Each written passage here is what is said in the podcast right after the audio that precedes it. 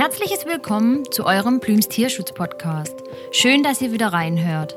Plüms klärt über alle Natur- und Tierschutzthemen auf, gibt Tipps zur artgerechten Tierhaltung und spricht das aus, was viele vielleicht nicht hören wollen. Wir wollen die Wertschätzung gegenüber unserer Natur und unseren Tieren in den Vordergrund rücken. Denn nur so lässt es sich doch glücklich und ausgeglichen leben.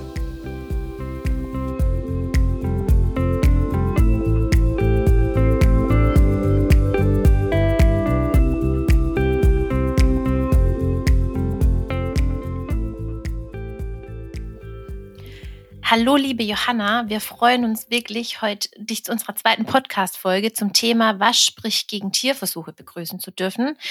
Wir haben ja eine vierteilige Podcast-Reihe mit euch geplant und in der heutigen und zweiten Folge geht es darum, was alles gegen die Tierversuche spricht. Da uns Julia bereits in der ersten Podcast-Folge etwas über euren Verein Ärzte gegen Tierversuche erzählt hat, würden wir uns natürlich freuen, wenn du uns etwas zu deiner Person und deinen Aufgaben im Verein erzählen könntest. Ja, also ich bin eigentlich Chemikerin, habe da lange in der Forschung gearbeitet, im Bereich Lebenswissenschaften und bin jetzt seit Februar im Verein, bin darüber auch sehr glücklich. Und meine Aufgaben als wissenschaftliche Mitarbeiterin da sind im Wesentlichen das Sichten aktueller Literatur. Also ich recherchiere sowohl Tierversuchsveröffentlichungen als auch tierversuchsfreie Methoden, und basierend auf diesen Recherchen erstelle ich zum Beispiel Beiträge für unsere Datenbanken oder die Homepage, die wir haben. Okay, super, vielen Dank. Dann wissen wir da ja schon ein bisschen was drüber. Dann würden wir schon mal direkt mit der ersten Frage starten. Ähm, wichtigstes Thema, ähm, natürlich auch Schwerpunkt von diesem Podcast. Was spricht denn eigentlich überhaupt gegen die Tierversuche? Also unabhängig von ähm, davon, dass Tierversuche ethisch abzulehnen sind, sind sie auch aus wissenschaftlicher Sicht nicht zu vertreten. Es handelt sich einfach um eine schlecht übertragbare Methode. Also Ergebnisse aus Tierversuchen lassen sich nachgewiesenerweise nicht auf Menschen übertragen. Jeder Mensch ist ein Individuum. Ne? Also es ist ja heute zum Beispiel so, dass man weiß, dass Frauen Wirkstoffe anders vertragen als Männer. Das hängt auch vom Alter ab. Man spricht auch von individualisierter Medizin. Ne? Also wenn man schon bei Menschen oder unter verschiedenen Menschen solche Unterschiede hat, wie soll man dann Ergebnisse aus einem Tier, das ja ein ganz anderer Organismus ist, auf den Menschen übertragen? Also Tiere unterscheiden sich ganz wesentlich auch vom Menschen in ihren Organfunktionen, in ihrem Stoffwechsel. Das macht einfach keinen Sinn, in diesen Tieren zu forschen. Zudem haben die Tiere die meisten Krankheiten, an denen wir forschen wollen, also diese menschlichen Erkrankungen, die kommen im Tier gar nicht vor. Das heißt, man muss den Tieren diese Erkrankungen künstlich zufügen. Und meistens ist es so, dass dann nur einzelne Symptome in dem Tier nachgeahmt werden oder ganz bestimmte Aspekte dieser Erkrankung.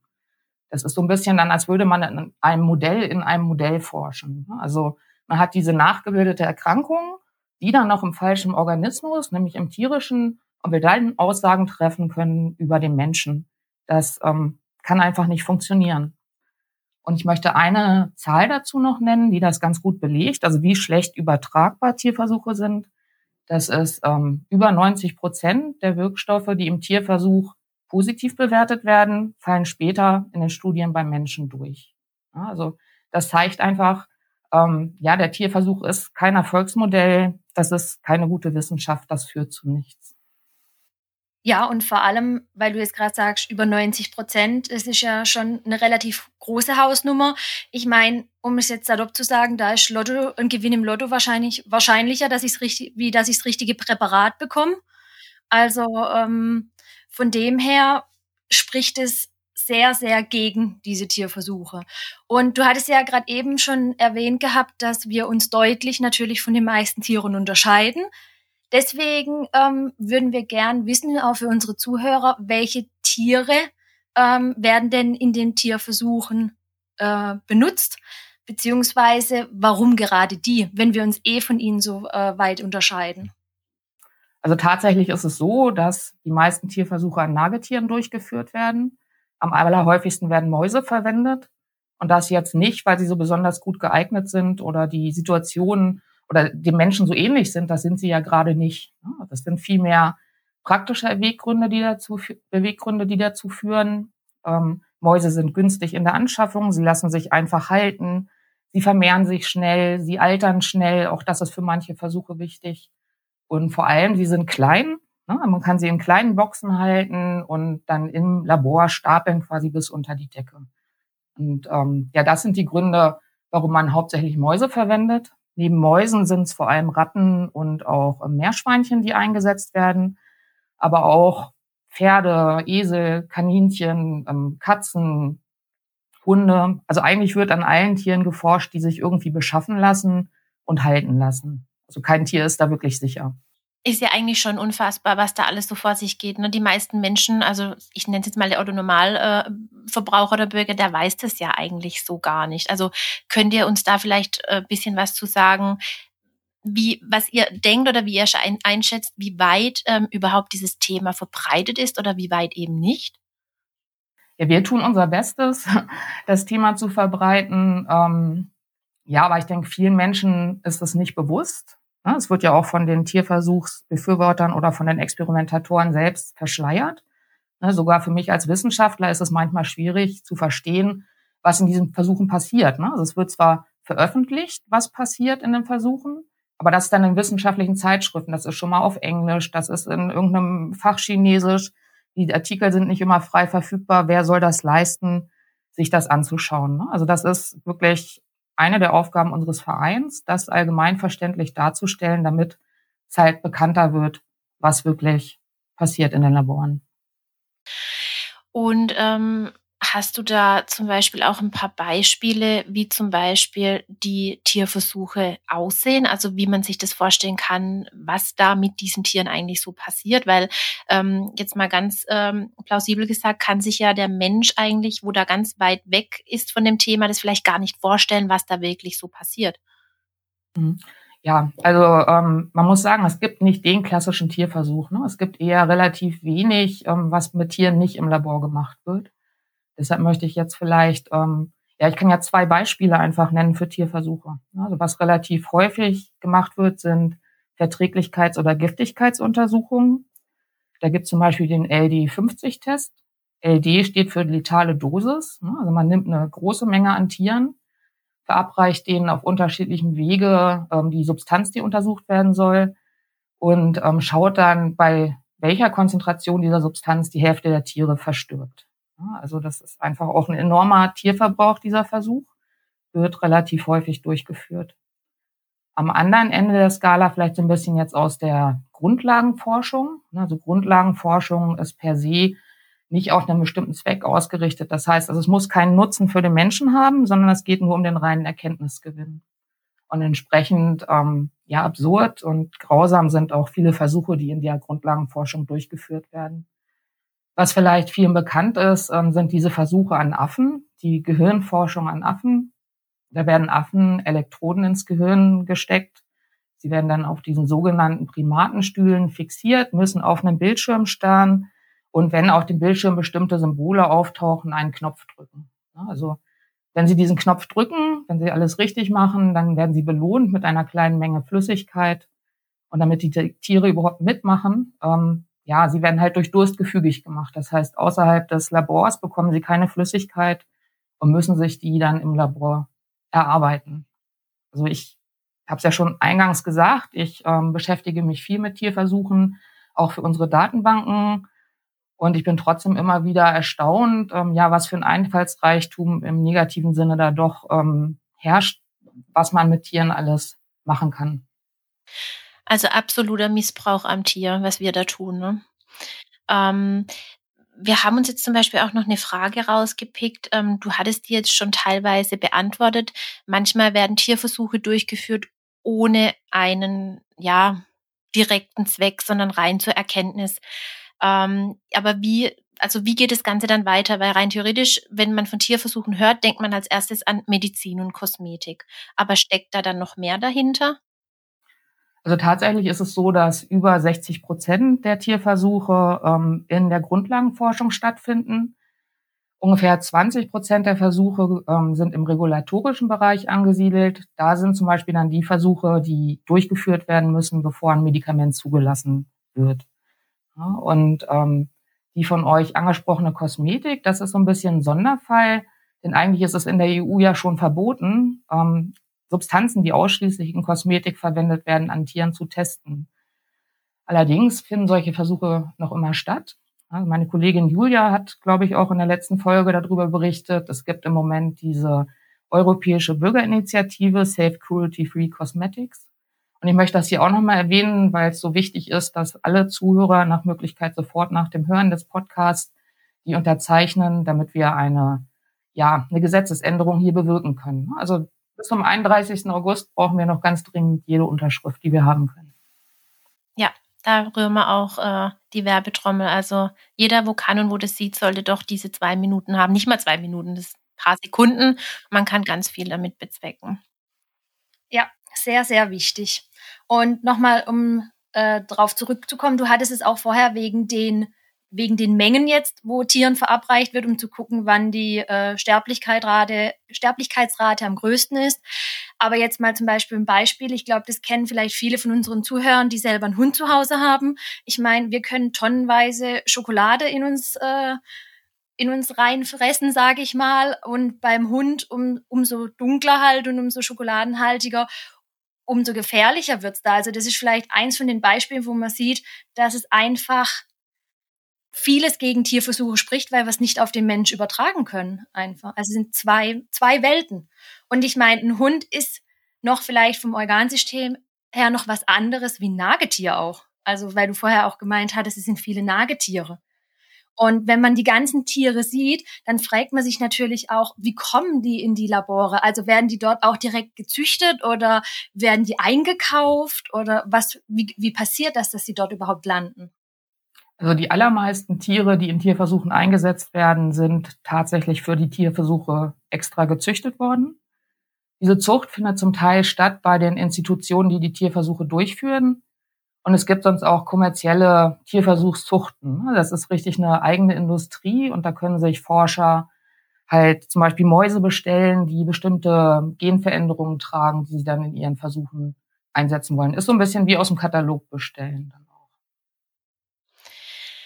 Ja, also uns fehlen doch manchmal die Worte. Das ist schon unfassbar. Ähm, was wir uns jetzt noch fragen, ähm, vielleicht kannst du uns da noch ein bisschen was dazu erzählen ähm, welches Leid müssen denn die Tiere da über sich ergehen lassen und weshalb ist das denn nicht verboten? Weil, also ich zitiere jetzt mal im Tierschutzgesetz unter Paragraph 1 steht, dass aus der Verantwortung des Menschen für das Tier als Mitgeschöpf dessen Leben und Wohlbefinden zu schützen ist. Niemand darf einem Tier ohne vernünftigen Grund Schmerzen leiden oder Schäden zufügen. Aber warum gibt es denn solch ein Gesetz, wenn es ohne Konsequenzen eigentlich täglich gebrochen werden darf? Ja, also es steckt schon so ein bisschen in diesem Paragraphen versteckt. Ne? Also wer definiert eigentlich, was ist ein guter Grund? Wofür darf man ein Tier leiden lassen und wofür nicht? Wer definiert das und wer kontrolliert das? Ne? Es ist so, dass ähm, für genehmigungspflichtige Tierversuche die Experimentatoren selbst einen Genehmigungsantrag stellen müssen. Und in diesen Anträgen müssen sie auch beschreiben, was der Zweck und der Nutzen dieser Versuche ist dann attestieren sie sich quasi ja selber den guten Grund, um diese Tierversuche durchführen zu können. Und jetzt irgendeinen Nutzen für den Menschen in ferner Zukunft da anzugeben, das ist nicht schwierig. Und den Genehmigungsbehörden fällt es auch schwer, diese Anträge dann zu kontrollieren. Also wer will sich dann, dann hinsetzen und sagen, okay, dieser Nutzen ist total unplausibel, dass in 50 Jahren da irgendein ähm, ja, Vorteil für den Menschen draus entsteht. Also diese ganze Genehmigungspraxis, das ist mehr, sagen wir mal, eine bürokratische Hürde, ne, die genommen werden muss und ähm, mit einer vagen Formulierung vom möglichen Nutzen dieser Tierversuche lässt sich dann so gut wie jeder Tierversuch durchführen. Ja, es ist wirklich kaum nachvollziehbar, weil, wie du, ich kann es nur wiederholen, zu Eingang schon mehr als deutlich gemacht hat, es spricht einfach so viel gegen diese Tierversuche. Und klar, wie du sagst, ich weiß jetzt nicht, ob in 50 Jahren vielleicht irgendwas angewendet kann, aber wir haben ja auch Studien, die belegen, dass es eben nicht so ist. Ich meine, wenn in 50 oder 100 Jahren irgendwann mal was aufkommt, wo eventuell auch bei Tieren äh, dargelegt wird, das kann ja heutzutage gar niemand sagen. Ja, das ist ja auch gar nicht zu sagen, ähm, ob dieses Ergebnis nicht auch ohne den Tierversuch hätte erzielt werden können. Ne? Also jetzt nur, weil irgendwann mal ein Tierversuch durchgeführt wurde, im Nachgang zu sagen, okay, diese Erkenntnis beruht auf diesem Tierversuch und ohne diesen Tierversuch wären wir da nie hingekommen. Das ist ja auch, ähm, ja, es ist keine logische Schlussfolgerung. Ja, da werden praktisch dann die letzten zehn Prozent, wo es vielleicht irgendeinen Grund gegeben hätte, einen scheinbaren Grund, sage ich, ähm, werden da praktisch vielleicht auf gegen Null dann, weil dementsprechend irgendwie ein anderes Präparat hätte das gleiche erzielen können. Und wenn jetzt das Ganze ähm, wirklich so ist und sie sind im Labor und die Tiere müssen solche Qualen erleiden, was passiert dann, wenn die fertig sind, also wenn die ausgedient haben für die Labore? Kann man solche Tiere adoptieren oder werden die dann einfach, ähm, keine Ahnung, überspitzt gesagt in die Mülltonne geschmissen? Was passiert mit denen? Ja, also tatsächlich viele Tiere, erst recht Nagetiere, werden mehr oder minder ja wie Einwegartikel behandelt. Ne? Wenn wir ehrlich sind, eigentlich warten, ja, es wartet auf fast jedes dieser Tiere der Tod. Entweder sie sterben halt schon während der Versuche selbst oder sie werden im Anschluss getötet, damit die Experimentatoren die Organe der Tiere untersuchen können. Also was viele auch nicht wissen, ist, ähm, dass zusätzlich zu all den Tieren, die in Tierversuchen eingesetzt werden und im Anschluss getötet werden, dann gibt es auch noch die sogenannten Überschusstiere. Das sind Tiere, die sind für den Tierversuch gezüchtet worden, aber wurden nicht gebraucht. Vielleicht weil sie das falsche Geschlecht haben oder das falsche Alter, die falsche Genveränderung tragen. Das sind ungefähr 3,9 Millionen Tiere im Jahr, die sterben. Die werden getötet aus rein ökonomischen Gründen. Ähm, ja, also die meisten Tiere sterben einfach. Ne? Die von euch angesprochene Adoption, das ist ein schöner Gedanke und das freut mich für jedes einzelne Tier, was das erleben darf. Aber es ist halt vor allem eine große Ausnahme. Und es ändert sich halt auch nichts an dem System. Ne? Also dieser Platz des adoptierten Tieres im Labor, der bleibt ja nicht frei. Da rückt ein anderes Tier nach, was dann an seiner Stelle im Labor leiden muss. Ja, natürlich. Also damit endet man äh, oder ändert man natürlich dieses ähm, extreme Problem nicht. Ähm, wir hatten nur so den Gedankengang oder es gab ja auch mal, dass man mal hört, ähm, der eine Laborbeagle hat ein Zuhause gefunden. Da hat uns einfach interessiert, wie kam der Adoptant an den Hund? Ne?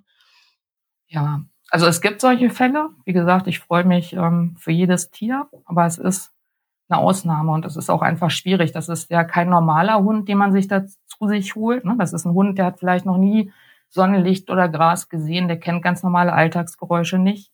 Und selbst wenn er jetzt von diesen Versuchen nicht groß betroffen ist, dann ist er trotzdem, ja, er ist schlecht sozialisiert und ähm, es ist sicherlich schwierig, mit so einem Hund im Alltag dann auch umzugehen. Ne? Also das ist nichts für jedermann und wie gesagt, leider auch nicht für jeden Hund. Die meisten bleiben halt im Labor. Also auch bis zum ja, Lebensende. Hm. Ähm, ja, also absolut wichtiges Thema. Ähm, wir sind wirklich froh, dass wir da mit euch drüber sprechen dürfen und wir hoffen, dass ganz viele Menschen zuhören und sich dann auch vielleicht mal überlegen, äh, natürlich so ein Thema gehört ja auch in den Waren- und Einkaufskorb. Ne? Da haben wir aber auch noch ein, zwei Themen mit deinen Kolleginnen, wo uns da noch bevorstehen, genau. Ähm, hast du noch irgendetwas Wichtiges, wo wir jetzt ähm, vergessen haben, wo du uns gerne noch mitteilen möchtest? Ich würde natürlich gerne noch kurz über Alternativen sprechen. Das heißt, wir nennen das nicht so gerne Alternativen, weil Alternativen klingt ja so, als würden Tierversuche an sich Sinn machen und könnten dann durch eine Alternative ersetzt werden. Aber es gibt einfach bessere Methoden der Forschung. Ne? Also es ähm, sind tierversuchsfreie Methoden. Ich hoffe, ich konnte so ein bisschen zeigen, dass das Problem mit den Tierversuchen einfach ist, die schlechte Übertragbarkeit vom tierischen Organismus in den Menschen. Das heißt, wir müssen, müssen an menschlichen Systemen forschen. Und solche Systeme gibt's. Ne? Also es gibt einfach ähm, menschliche Zellkulturen, an denen Tests durchgeführt werden können. Aus diesen Zellen lassen sich auch Mini-Organe züchten, sogenannte Organoide kann man ganz verschiedene Organe züchten, Herzen, Leber, Nieren, an denen man dann sinnvoll testen kann. Und ein Vorteil von diesen Organoiden ist auch, ähm, man kann sie auch züchten aus Zellen, die von Patienten stammen. Das heißt, dann hat man ein Mini-Organ, das ist menschlich und es hat ganz automatisch diese Erkrankung, ähm, die der Mensch hat. Also das ist halt zielgerichtete, sinnvolle Forschung und das ist humane Forschung. Also im doppelten Wortsinn. Zum einen, weil man an diesen menschlichen Zellen forscht und das Ganze dann die Wissenschaft im Interesse der Menschen voranbringt. Und zum anderen, weil den Tieren dieses unmenschliche Leid in den Laboren erspart bleibt. Und das ist auch, wofür unser Verein sich halt einsetzt. Ne? Also die Abschaffung aller Tierversuche und die Hinwendung zu diesen modernen, humanbasierten Methoden. Ja, absolut. Da hatte uns die Julia auch schon ein paar Sachen darüber erzählt, gerade zu diesen Mini-Organen. Also da bestehen ja schon wirklich, ähm, oder da gibt's ja Mittel und Wege, dass man die Tierversuche langfristig einfach äh, ja, beendet, sage ich jetzt mal. Und was halt auch noch dazu kommt, egal ähm, ob man jetzt wie wir ähm, auch im Sinne der Tiere handeln möchte. Oder es gibt natürlich auch Mitmenschen, denen ist das Tier wohl jetzt nicht an erster Stelle, aber auch für die gilt eben diese ähm, Bürgerinitiative zu unterschreiben, weil es gibt deutlich bessere Wege. Es spricht so viel dagegen, also egal, ob ich jetzt das Tier, so wie wir, als Mitgeschöpf dahinter sehe oder nicht, ähm, auch für diese Menschen, wo das eben leider nicht so sehen, muss ich sagen, ähm, ist wichtig, weil man halt andere Wege hat, die deutlich besser auf uns zutreffen. Ja, ja, also Tierversuche behindern auch einfach den Fortschritt. Ne? Es ist seit 150 Jahren werden Tierversuche durchgeführt und noch immer sind zwei Drittel der Erkrankungen des Menschen noch nicht einmal richtig verstanden und halt auch nicht heilbar. Und das liegt einfach daran, dass hier am falschen Modell geforscht wird. Und wenn man sich überlegt, wie viel Geld und auch Energie und Forschergeist da reinfließt ne, und dann quasi so in die Sackgasse gegossen wird, ähm, ja, wenn man das alles sinnvoller ein setzen würde in humanbasierten Methoden. Also wo könnten wir heute stehen? Also ich denke, wir wären wesentlich weiter. Ja, und so könnte man viele, viele Tiere retten und generell dieses Thema mal ad acta legen. Sollte ja im 21. Jahrhundert irgendwann mal möglich sein. Ähm, Johanna, danke dir für deine Zeit und dass du uns, uns unsere Zuhörer so ausführlich über ja dieses wichtige Thema informiert hast. Ich bedanke mich bei euch für das nette Gespräch und die Möglichkeit. Und nicht vergessen, EBI unterschreiben. Alle EBI unterschreiben. ja, na klar, auf jeden Fall. Und an unsere Podhörer noch weitere zwei Interviews mit dem Verein Ärzte gegen Tierversuche stehen ja an. Die Folge drei könnt ihr in drei Wochen wie gewohnt über alle gängigen Podcast Directories wieder abrufen. Dankeschön, Johanna.